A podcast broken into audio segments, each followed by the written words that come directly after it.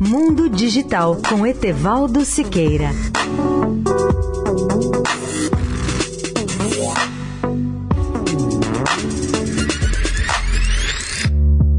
Olá, amigos da Eldorado. O Brasil precisa atualizar a Lei Geral de Telecomunicações, que é de 1997 e está obsoleta em diversos aspectos essenciais. Um exemplo: pela Lei de 97, operadoras ainda são obrigadas a instalar milhares de orelhões por ano, quando 70% dos existentes não recebem nenhuma ligação por mês. A Câmara dos Deputados já aprovou as emendas àquela Lei Geral de Telecomunicações e as remeteu para o Senado há quase dois anos. Só agora os senadores deverão retomar a sua discussão. O relator do projeto, senador Flecha Ribeiro, do PSDB do Pará, defende a aprovação da proposta, como veio da Câmara, com apenas uma emenda de redação. Entre outros avanços, o projeto antecipa o fim das concessões de telefonia fixa, acaba com a licitação de frequência e licitação para posições orbitais de satélites e isenta a radiodifusão comercial de pagar o FUST, que é o Fundo de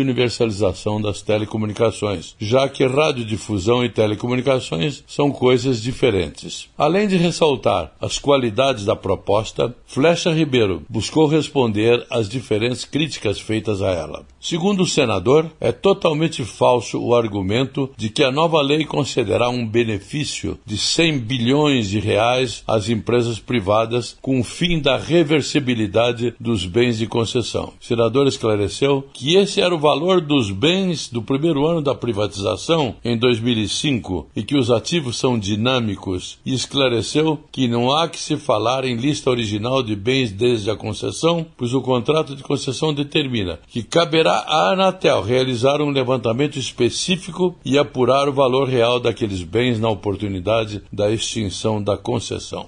Etevaldo Siqueira, especial para a Rádio Eldorado. Mundo Digital com Etevaldo Siqueira.